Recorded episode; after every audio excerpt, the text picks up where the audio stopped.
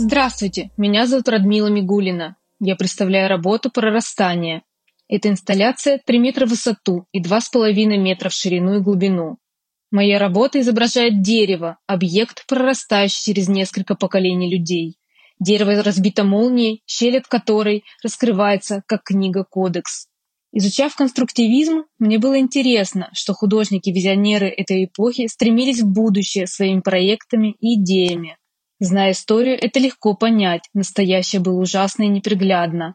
Моя работа о межпоколенческих травмах, оставшихся в нас с тяжелейших времен нашей истории.